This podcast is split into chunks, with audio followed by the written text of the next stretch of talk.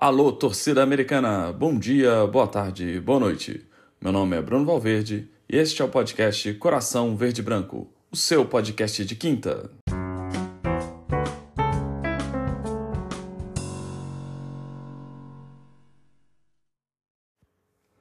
Senhoras e senhores, esse é o nosso 17 episódio, no ano que o América irá conquistar o seu 17 título do Campeonato Mineiro. Passamos das 500 reproduções do podcast. Na semana passada inauguramos o canal no YouTube e já teve uma audiência legal lá. É, eu estou até pensando numa forma de, de viabilizar algum, mais alguns vídeos, né, com uma maior frequência do que eu tinha imaginado. E é, o vídeo de inauguração foi aquele, aquele pré-jogo né, contra o Cruzeiro, com a participação do Henrique. Uh, tivemos ali algumas falhas, houve um deslocamento entre o vídeo e o áudio, mas eu gostei demais. Foi, essa tem sido, tem sido dias muito intensos aqui para esse coração americano, né? Na semana passada também tivemos a entrevista com o professor Rafael, que ficou muito boa, é, graças ao, ao entrevistado, claro, né? Ele foi, ele foi muito bem, assim, né? ele falou até, né? E, e, ficou muito divertido. Foi muito gostoso gravar o, o programa, a, essa entrevista com o Rafael, né? E fiquei muito feliz também com a repercussão que o programa teve na família dele, né? A família dele ali, pelo, pelo retorno que ele me deu, se sentiu, se sentiu de certa forma reparada ali, né? A repara, teve a reparação da imagem do avô do Rafael, né? Por causa daquela confusão que envolveu o Cruzeiro e parece que o avô dele não gostava muito que comentasse disso tal, mas a família se sentiu ali reparada, a reparação histórica, é, por fazer jus né, à, à memória e à história do seu avô. Né? Bem, e a minha ideia por trás dessas entrevistas é justamente isso, né? Tem a ver com tem a ver com algumas correntes historiográficas aí que eu, que eu gosto, né? Uh, que busca justamente isso, dar, dar voz aos protagonistas anônimos da história, de contar não somente os grandes fatos, os heróis, mas contar as histórias corriqueiras do cotidiano, né? E elas acabam sendo interessantes, né? Que nem eu já falei algumas vezes, se formos pensar na literatura aí, quem, quem valoriza esse tipo de coisa é Arthur Conan Doyle lá com, com Sherlock Holmes, né? Que o Sherlock Holmes, ele sempre, ele sempre se atenta aos detalhes, né? Aos, aos, ao, às coisas que passariam despercebidas e não, e não aos grandes... Uh, aos grandes chamarizes assim, de atenção, né? E é assim que ele desvenda seus casos. Então, né, eu aqui na minha humildade, humildade e tal, minha arrogante humildade, tipo, tipo o Hulk depois do jogo do Atlético, fico feliz de estar tá conseguindo fazer essas coisas aqui, né?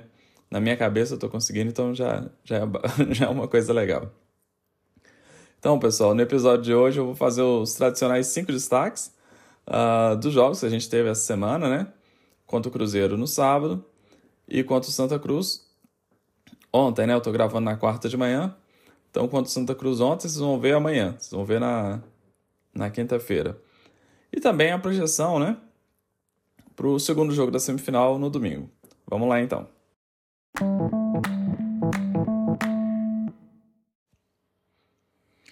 Sábado passado tivemos o primeiro jogo da semifinal contra o Cruzeiro, lá em Sete Lagoas, cidade que eu, que eu gosto demais, né?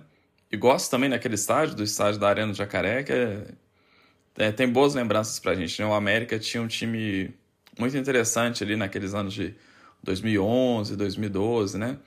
Passaram por aqui o Fábio Júnior, o Kempes, né? o Marcos Rocha, o Neneca. Então, tenho boas lembranças daquele estádio ali. Uh, e nesse estádio voltamos a ganhar do Cruzeiro, conquistamos a nossa sexta vitória consecutiva. A mídia americana já repercutiu bastante esse jogo, ao contrário da mídia tradicional, que destacou apenas os problemas do outro lado.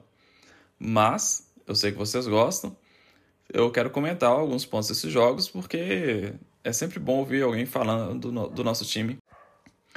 Vamos aos cinco destaques, e no fundo vocês podem escutar minha cachorra latindo, provavelmente pro gato do vizinho aqui, né?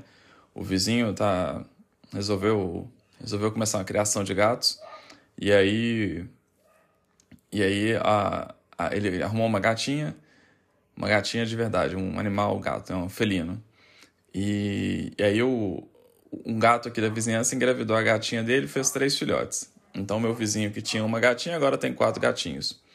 E o pai vai visitar o, o gato na casa do vizinho de vez em quando. Ele, ele é um pai, né? É um casal que vive em casas separadas, mas ele é um pai responsável. Então ele vai visitar e ele passa aqui na minha porta andando devagarzinho e tal. As cachorros odeiam isso, né? E como o gato sabe que a cachorro odeia, ele passa mais devagar ainda, porque o gato, né, ele é um bicho provoca provocador, né? Então aí de vez em quando tem esse problema aqui. Isso quando tem uma vaca, uma siriema passando, né? Porque coisas de quem mora na roça, né? Mas vamos lá. Cinco destaques do jogo contra o Cruzeiro. Bem, primeiro, Felipe Azevedo. É... Eu falei que não ia criticar, né? Estou me segurando para não criticar ele. Mas é ele. Ele, nesse jogo contra o Cruzeiro, ele teve uma boa participação nos dois gols. No primeiro, ele driblou o marcador, né? Ele ganhou na velocidade, olha. Ele ganhou na velocidade o marcador foi meio bobo assim, né? Azevedo fingiu que ia para a direita, foi para a esquerda, deu um pique e logo, logo tocou para o Mateuzinho, que deu uma assistência muito bonita. Não deu assistência, ele deu um passe para o Juninho da área e aí sim o Juninho deu assistência para o Aloysio. Foi muito bonito o, o passe do Mateuzinho. Olha, eu vou cometer uma heresia aqui, tá? Mateuzinho lembrou o Vinícius Júnior, né? Na, naquele passe pro, pro Juninho. Então, foi muito legal. Ah, e aí é legal que a gente vê que o Azevedo tentou fazer algo diferente do que ele vinha fazendo. Né? Ao invés da jogadinha Constantinopla, ele abriu espaço e tocou. A gente sabe que ele vai continuar no time, ele nunca vai sair do time do América. Então a gente tem que ter o quê? A esperança de que pelo menos ele melhore. E realmente ele tentou fazer algo diferente, já já tá bom, né? O segundo destaque, evidentemente, é o Mateuzinho, que foi muito bem ele parece ter um entrosamento ali ancestral com os meninos da base, né? Afinal de contas, os, todos eles têm um DNA formador, né? E realmente parece, parece que o Mateuzinho ele é uma referência para esses meninos, assim. Não sei porquê, mas funciona. Uh, ele se deu muito bem com o Arthur, deu uma boa dinâmica ali do nosso lado direito. Apesar dos gols terem saído do lado esquerdo, não foi? Os dois, os dois gols saíram pelo lado esquerdo, né? Uh, e qualquer um que olhar ali vai ver que o nosso lado direito era mais forte. Então eu fico pensando, assim, será que, que essa preocupação que o Cruzeiro teve de marcar o nosso lado direito abriu espaço do lado esquerdo? Né? Não sei, estou pensando nisso assim sem muita reflexão, mas é, pode ser. Né? O lado direito está muito legal. Terceiro ponto, o Juninho. O Juninho tem sido decisivo nos jogos e voltou a ser contra os azulinos. Né? Ah, ao lado do Benítez, eles são os destaques do ano até aqui, sem dúvida. Né? o, o, Benítez é, talvez seja o melhor camisa 10 do Brasil hoje, né, jogando, né? Seja o melhor 10. E, e o Juninho é o típico caso. É, é, o pessoal gosta de falar, né? Tá usando muito que ele. Que o Juninho é que nem vinho, né? Que ele só, só melhora com o tempo. Eu acho que tem outra coisa que o Juninho é. é, é ele, é ele é o tipo caso do cara que só é, é. Não tem uma expressão assim. Só erra quem trabalha. É, é o caso do Juninho. Ele perde muitos gols? Perde. Mas ele só perde muitos gols porque ele está bem posicionado para receber a bola. Né? Quase sempre ele está no lugar certo. E por estar tá muitas vezes no lugar certo, às vezes ele acaba fazendo gol. Né? Ele é incansável, então ele consegue estar tá sempre bem posicionado. A gente poderia ter um cara ali com mais qualidade? Poderia ter um cara com mais qualidade, lógico. Mas será que ele está tão bem posicionado que nem o Juninho? Né? Então é isso. Juninho erra, erra, alguns, erra alguns lances que ele poderia finalizar, chutar mais forte? Erra. Mas ele está sempre aparecendo. Então eu já acho. Já, já, já é bom ter um cara assim, né? Quarto ponto. O Aloysio. O Aloysio é da escola do Wellington Paulista, né? A torcida ama, os adversários odeiam. e no sábado o Aloysio gabaritou. Fez gol, provocou o adversário com aquela ordenha, né? Eu imaginei que fosse um volantinho. Eu falei, que merda de volantinho que é essa? Depois que eu vi ela, tava ordenhando, né? Chamando o Cruzeiro de, sei lá, uma teta, né? Tava manha, né? E, e, agitou a torcida, né? Ele foi pra torcida tal. E isso é muito legal. Porque a América precisa de jogadores assim que agitem a torcida, que aumente nossa interação, né? Aí foi muito legal. Por fim, o Arthur, né? O nosso quinto ponto aqui. O Arthur, ele tem o elemento X, ele tem o Genesequá, ele tem bom mineirês, um trem diferente, uma coisa diferente aqui, menino, né? Não sentiu o clássico, distribuiu canetas, baixou a bola do, do Kaique, que parece têm uma rivalidade ali. E se esse menino ficar aqui pelo menos até junho, eu acredito que quando ele sair do América, se ele ficar até junho, o América vai estar no top 3 do Campeonato Brasileiro. Sinceramente. Porque ele ele está muito acima da média é, do futebol brasileiro. E principalmente pensando que ele é um lateral. É, acho que ninguém tem um lateral no Brasil que nem o que nem o Kaique. Pode olhar Palmeiras, pode olhar o Flamengo, que nem o Kaique não, que nem o Arthur. Palmeiras, Flamengo, ninguém tem um cara fazendo o que o Arthur está fazendo, né? Bem, em resumo então, uh, foi um bom jogo que reforça a nossa esperança de a gente ser campeão novamente, né? Eu quero muito esse título, tô com muita esperança, todo mundo que eu converso fala isso, que quer esse título, né? Vale muito. Beleza? Agora vamos lá para os destaques do jogo contra o Santinha, o Santa Cruz.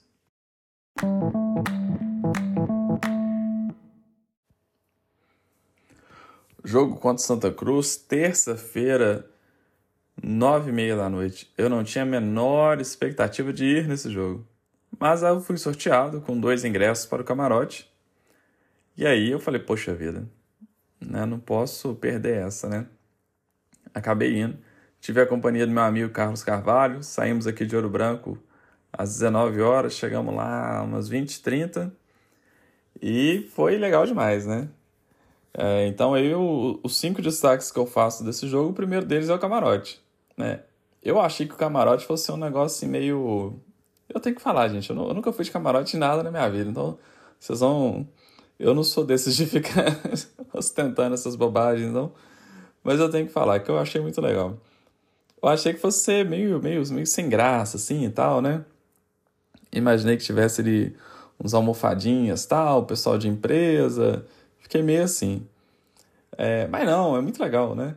Tem uma visão muito boa do campo, né? É a visão que você tem, você teria, né? Se você estivesse no, no portão 4. E dá até para ver as laterais do campo, que é uma coisa rara da gente ver no, no Independência, né? E aí tinha comida e bebida incluído, bebida, bebida não alcoólica. Aí foi muito legal, tinha até uns sanduichinhos, aí depois chegou uma pizza, uma tábua de frios tal bem servido, não faltava, não tinha aquele, aquele desespero por, por comida, né? Foi muito legal. E no final do jogo chegou uma torta. Na é que chegou a torta, eu comecei a rir, cara. Eu falei, gente, tô comendo bolo. eu tô comendo bolo dentro do, do estádio. Que coisa mais, mais aleatória, né? Era como se fosse a sobremesa ali, né? Faltou um cafezinho, né? Se tivesse um cafezinho no final ali, seria muito legal. E aí também tinha ali no, no, no camarote, tinha algumas presenças ilustres, né? é, tinha as influências do América lá, né? Tava a Duda, a Tati, a, a Larissa também tava. O Marconi passou por lá, o Fred do Terça do Coelho, o Coelhão, né? Uh, o Sérgio Souza, o, Mar... o, o Dedé. Dá, dá para entrar na Itatiaia assim ver o Enio Lima e tal. Então foi, foi muito legal, uma experiência diferente. Eu não pagaria cinco reais para poder voltar ali, né? No, no, que eu gosto de ficar no meio da torcida. Eu vou pouco ao campo, quando eu vou ao campo eu quero ficar no meio da torcida, né?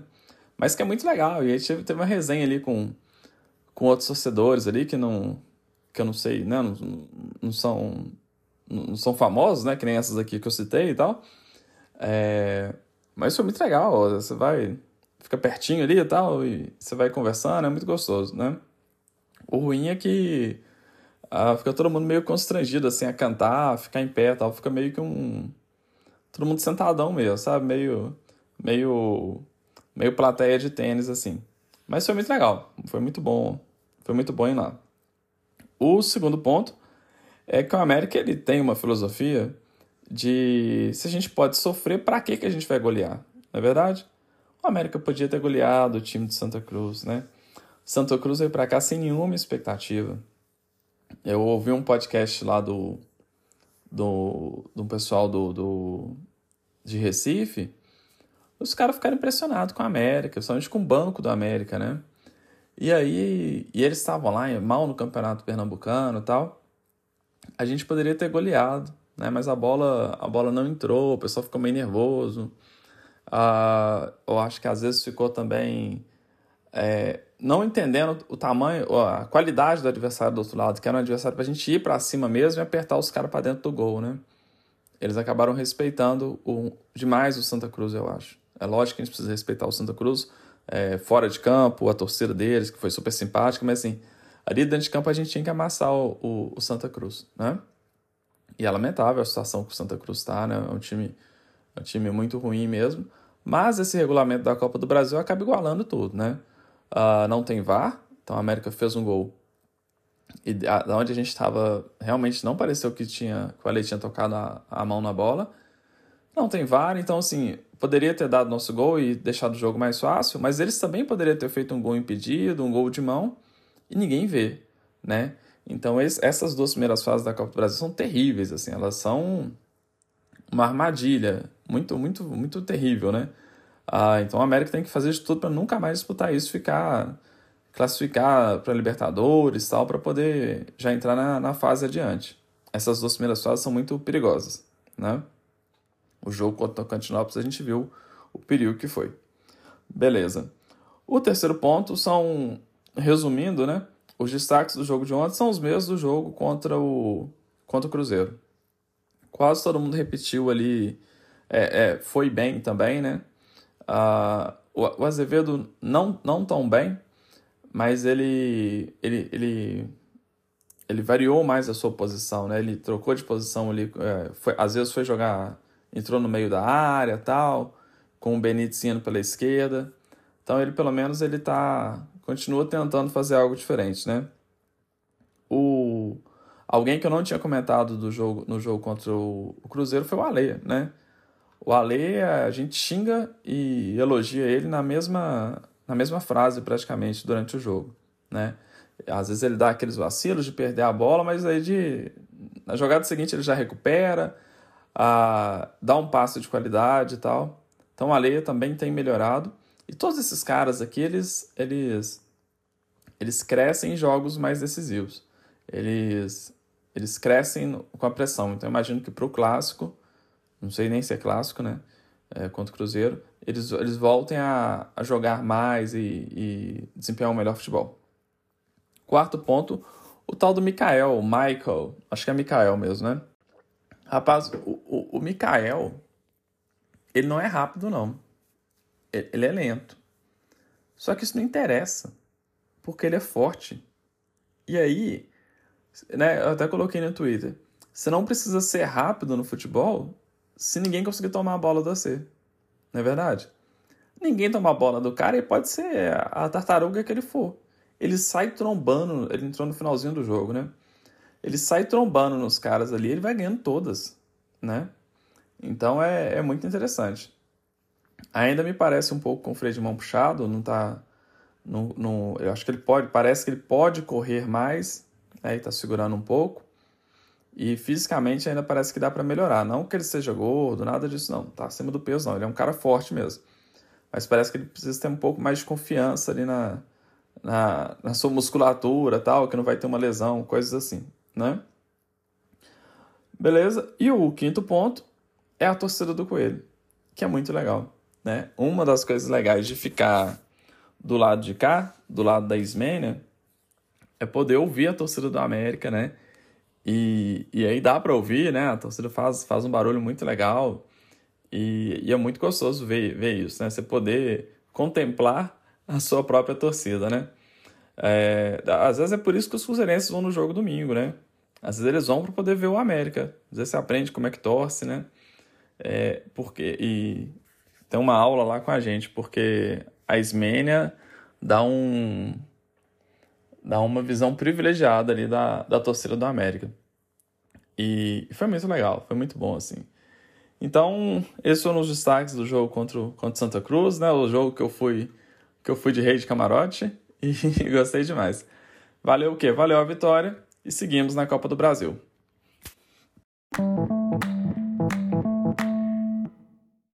Pessoal, ficamos então aí na expectativa para o jogo contra o Cruzeiro, o segundo jogo da semifinal. Eu tinha intenção de ir se fosse no sábado, mas no domingo não vai rolar, é aniversário da minha mãe. Dona Neuza vai completar 70 anos e a gente não pode trocar, né? a presença no aniversário da, da mãe da gente por um jogo de semifinal, né? Se fosse um jogo de final, eu até pensaria no caso, mas a semifinal, né? Tá quase resolvido, vamos deixar para lá, né? Então não dá, eu vou ficar lá prestigiando Dona Neuza e torcendo pelo Coelhão. Bom jogo aí para quem for ao campo.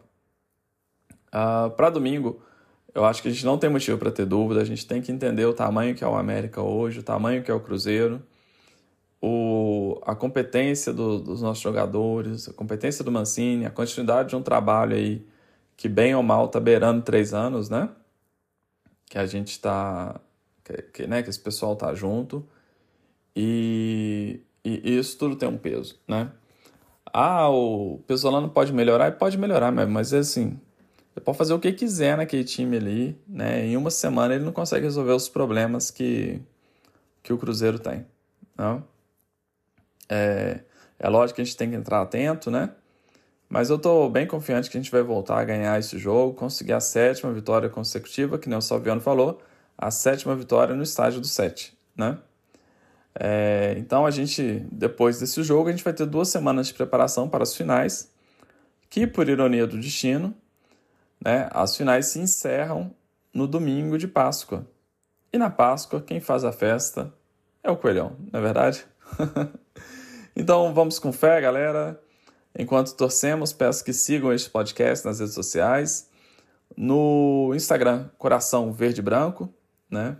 E no Twitter você pode procurar lá Cor Verde Branco ou né, digitar Coração Verde Branco também que vocês vão encontrar o nosso perfil, né? Uh, agora a gente também está com canal no YouTube. Como eu disse, teve uma audiência muito legal. Estou pensando no jeito né, de, de utilizar mais o canal lá. Mas por enquanto continuo aqui no podcast, no podcast Raiz, como alguns dizem, né? Uh, pela facilidade de eu gravar, de eu gravar, né? Muito mineiro, né? Da velocidade de gravar durante num, num, intervalo curto, sem ter que preparar com cenário, sem ter que uh, com luz, essas coisas todas, né? A edição também é mais fácil quando é só no áudio. Então tenho essas limitações. No YouTube lá eu pretendo usar para programas especiais, que nem o que eu estou gravando com, com o Henrique Figueiredo, uh, sobre o primeiro turno do Campeonato Brasileiro, ok? Mas mesmo assim, né, dá para seguir lá, curtir, comentar, né? Ajuda a gente a divulgar o canal aí. Eu já estou muito feliz, né? Com, com a interação que a gente tem aí em todas essas redes, né? Uh, e, e, gente do, do, do mundo todo, assim, o mundo todo não, né? Mas uh, a gente tem ouvintes na, em Portugal, na Holanda, no Canadá, nos Estados Unidos e, e né, lógico, no Brasil, né? Então, estou muito feliz com, com, essa, com essa repercussão, né, com esse espaço que a gente tem conseguido, tá bom? E é que tá uma coisa muito legal, né? O Sérgio o Sérgio Souza veio conversar comigo, né, lá, lá depois do jogo contra Santa Cruz, eu esqueci de falar isso. E, e foi muito legal, assim, porque é um cara que eu conhecia pelas redes sociais e de repente a gente estava ali conversando, né, como, como amigos, assim, né? Então foi, foi, foi muito bacana. Então, fico muito feliz. Como eu disse, as redes sociais para a torcida do América são. É, para a torcida do América que está no interior, é muito legal porque coloca a gente mais perto, aproxima a gente, né? Rompe fronteiras ali é, econômicas e geográficas tal. Beleza? Então é isso aí. Muito obrigado, pessoal. Um abraço. Fiquem com Deus.